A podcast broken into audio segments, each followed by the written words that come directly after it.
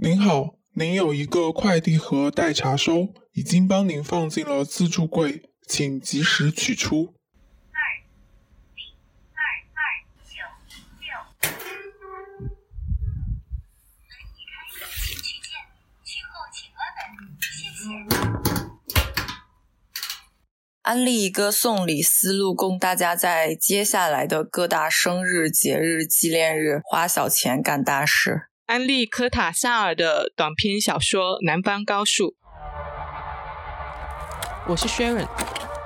我是 Dancy，你现在收听的是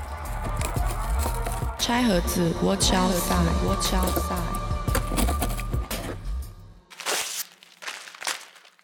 OK，欢迎来到快递盒的第二期。这期我要安利的是为大家解决一个非常令人头疼的问题，就是送礼物。那送礼物如何送出心意、送出水平，不烂大街又浪漫？这个送礼思路呢，适用于夫妻、情侣、亲子、好友、师生等各类关系，也就是买下一个名誉头衔送给对方。举个例子，你可以买下苏格兰爱丁堡附近的一平方英尺土地送给对方。那对方就可以获得由官方提供永久有效，并且可以世代传承的土地证书，并且获得 Lord or Lady 这样子的头衔，从此由王大锤变成 Lord 大锤王。虽然这片土地很小，只有一平方英尺，你也不能够用来干任何事情。这个头衔目前的用处可能也只有在订机票的时候给你在前面加一个尊称，但是你确实可以去到这一个领土视察，成为一个合法的贵族。然后你还可以送给你家的猫。网上流传的方式呢，就是买下这一个头衔送给你家的猫，用你的猫来给你授勋，那从此你就是一名真正的猫猫骑士。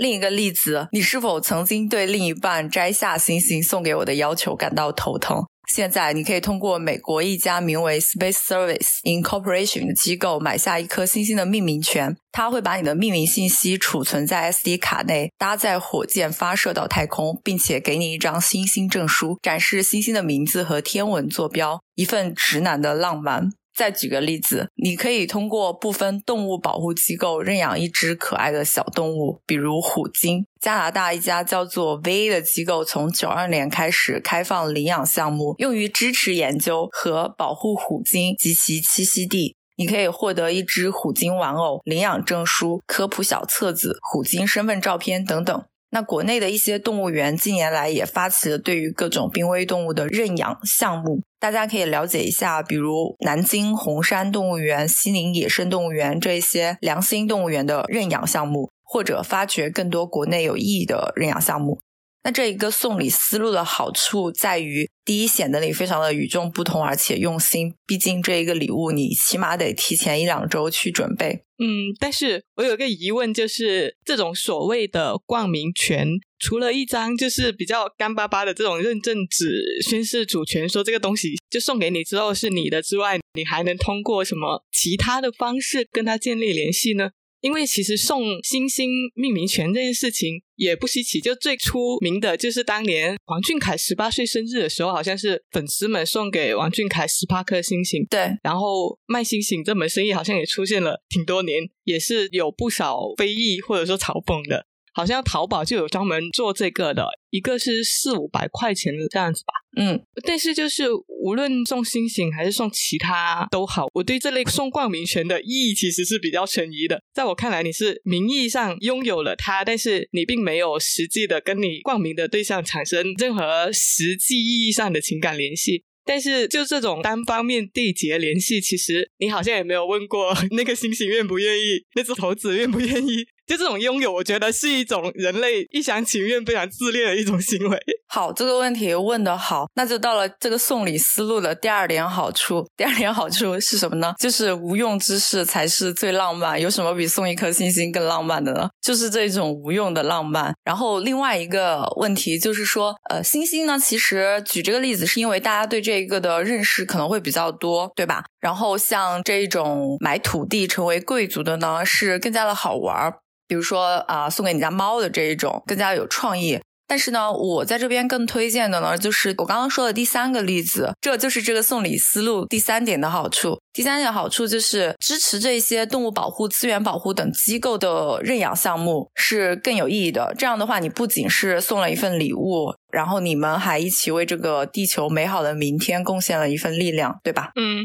啊，还有一点，如果说对方的兴趣正好在这一个范围内，比如说，如果你送天文爱好者星星命名权，英伦风爱好者一个贵族头衔，去投其所好。就会显得你更加的有诚意一点，也不是显得，就是你肯定是要先了解他了，你才能够知道这一件事情。但是也是会有注意事项，注意事项就是，如果对方是实用主义者的话，比如像你刚刚说到的，我只是有一个冠名权，但是我并没有真正的拥有它，那就慎重。就是如果对方是实用主义者，就不要送这种无用的浪漫。其实未必是实用主义者，就是这种所谓的情感联系，我觉得是有点虚。对呀，就是一个浪漫的虚、很虚的一个礼物啊。但是第三种例子它是不虚的啦，前两个会比较虚一点。嗯。另外一个注意事项就是，请也不要买到骗子商家的货，那就更更虚无了啊！对，好像之前也有一些机构出来说，他们并没有开放新兴授名权这么一说，所以就搞得那些买过的人，这个东西也不知道是不是真的。嗯，对，所以在送之前的话，你需要去研究一下这一个机构背后到底是在做什么事情，以及它到底有没有去开放这样的项目。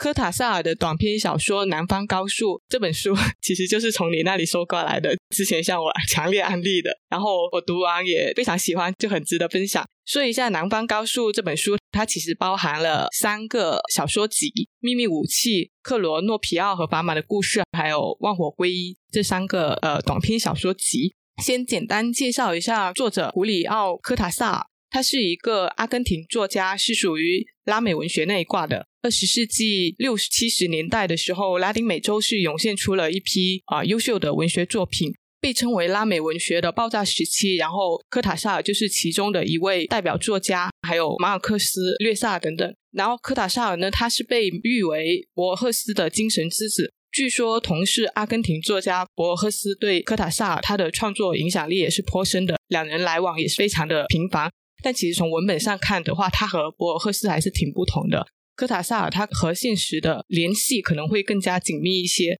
然后科塔萨尔的作品也是以短篇出名。虽然他之前写过一些也是形式比较创新的长篇，但最能体现他奇思妙想的魅力的还是短片。他最为人们耳熟能详的短片就是《秘密武器》里面的魔鬼弦，可能大家会看过，就是有被安东尼奥尼改编成电影放大。然后他的小说对于艺术电影的影响也是非常大的，所以他的作品一直是很多国际艺术片导演的宠儿，比如法国导演戈达尔改编过他那那部史诗级大堵车的短片《南方高速》，也就是一九六七年他拍的电影《周末》。然后更不用说阿根廷本土，他的作品也是多次被搬上了电影大荧幕。很多导演也直言不讳，说自己作品有受过科塔萨尔的影响，例如大家都很熟悉的王家卫。不过，王家卫更多的是对他小说里面某种结构技巧的借鉴。据说《花样年华》的叙述风格跟科塔萨尔的漫游之作《跳房子》就非常相似，这部也可以找来看一下。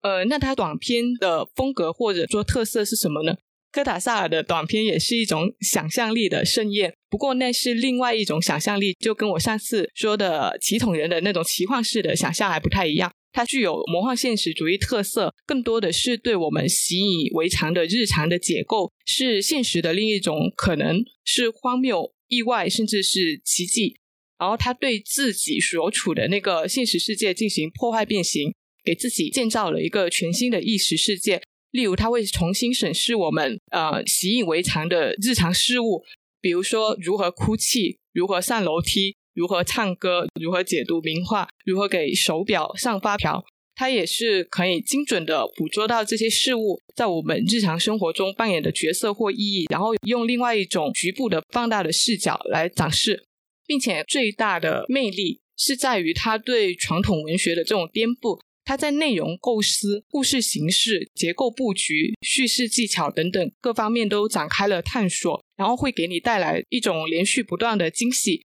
所以在科塔萨尔的短片里是一个变化莫测的迷宫。翻开每一个短片，每一个短片都是很不一样，然后都是非常新鲜、非常让人捉摸不定的。它的人称随时在变化，时空随时在穿梭，视角更是随处漂移，非常具有跳跃性，但是又非常的精准精妙。总之就是非常引人入胜的。呃，拿他的人称变化举例。例如，科拉小姐里面有采用了第一人称，但是它这个第一人称是在不断的切换变化的。它总共包含了四个人物的第一视角叙述，讲一个十五岁的小男孩因为手术住院，然后跟一个十九岁的护士小姐科拉之间的故事。在这个过程中呢，护士小姐科拉、小男孩巴勃罗，然后还有他的母亲，还有马尔西亚，他们内心的独白都交织穿梭在一起。当某个人在陈述某件事情的时候呢，他是非常的自然的就跳跃到了另外一个人身上，形成一种错综复杂的情感网络。总之就是非常妙、非常自由的一种叙述视角，仿佛一种文字上的蒙太奇手法。对，然后我还想到，就是这种叙事手法其实很适合故事类的播客。各位如果有在创作故事类的播客，我觉得可以借鉴这种声音的叙述形式。它可以把旁白解说彻底的剥离掉，然后玩转一种声音的蒙太奇。同时，我觉得这个短片本身也是挺适合改编成播客的。嗯，对，尤其是你刚刚提到他那一个第一人称不断切换的那一个故事，印象非常的深刻，就很适合播客里面四个人一人以第一人称来讲述这一个故事。对啊，我之前不是说过播客就经常会有这种。说旁白的时候，让你有种跳戏的感觉，但是他这一种，他就完全用第一人称视角的叙述，把整个故事给串联起来了，我觉得挺妙的。嗯，然后我觉得我对科塔塞尔之所以迷上，其实不是因为那种一见钟情的感觉。翻开《南方高速》那本集子，虽然你看前面一两篇，或是前两三篇的时候吧，会觉得他写作功力会非常的厉害，风格也非常的超现实。但是你会觉得说，好像也有挺多这种魔幻现实主义的作家在写差不多风格的这种作品嘛。但是你继续看，看到他后面讲到砝码这些的时候，他采用了完全不一样的创作形式和表达手法，内容也完全的不一样。会让人觉得说他可以驾驭很多种风格，然后他的脑海中有非常多的奇思妙想，你会觉得这个作家是一个宝库。对，其实你刚刚说的那个短片，它是在他这么多短片里面，可能更加偏幻想的一个篇章。然后这一个短片，我觉得很有意思，就是你前面阅读的时候会觉得挺简单的，就是前面那几个什么指南手册那两个篇章的话是比较容易读的。但是到了同名的那个篇章，克罗诺皮奥跟砝码的故事那个篇章的话，我是读了两三页，还是觉得有点一头雾水的。就是你会想他说的那三种生物到底是什么东西，你完全是说不上来的。但是他那种叙述又很吊人胃口，对他好像就是去反射了现实中的某一些人。我觉得这一个也是他和博尔赫斯很不一样的一个地方。因为博尔赫斯也很具有幻想色彩，非常的超现实主义嘛。但博尔赫斯他基本上和现实是完全分开的，他的作品。但科塔萨尔的话，他的作品虽然也是很奇幻的，但是你总会觉得他的这一个奇幻故事当中和你所处的这个真实世界有某种联系在里面。对，就是阅读科塔萨尔，其实也是一场关于哲学的思辨。就科塔萨尔的短片里面，它是有一个非常完整的世界观的呈现的，并且我觉得他的短片里面是包含了大量的语言的解构跟重构，这本身就是一种认知的拆解跟重建。我们之前讲了很多期，就是语言相关的议题，探讨了那么多语言背后的意义。我们都知道，就是我们所处的这个世界，其实有很大一部分是由语言所定义的。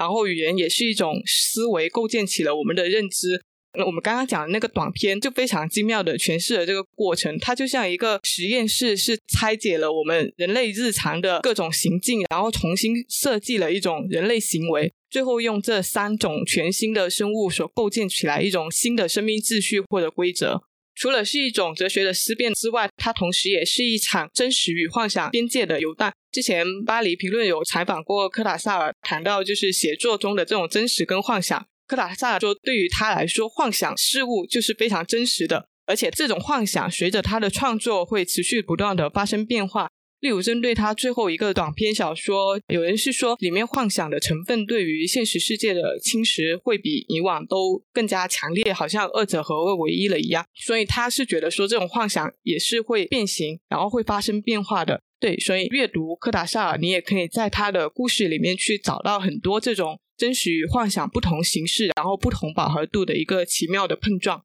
嗯，是的，因为他这本集子很厚，所以我们就说到这里吧，大家自己去看。本期的快递盒到此结束，一个轻松的推荐和一个充满了幻想的推荐。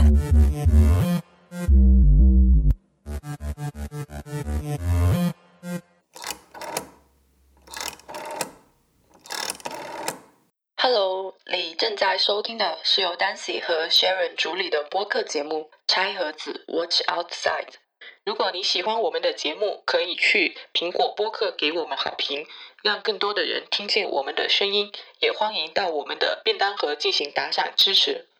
更多互动方式以及我们节目中提到的所有信息的详细补充，都可以在节目的 show note 中找到。我们的固定网址是 watch 横杠 out 横杠 side dot com，欢迎到这个地址来找我们玩。我们推荐你在苹果播客、小宇宙。Google Podcast 等泛用型客户端收听，也可以在网易云音乐、QQ 音乐、喜马拉雅等平台找到我们的节目，搜索“餐盒子”即可。感谢您的收听。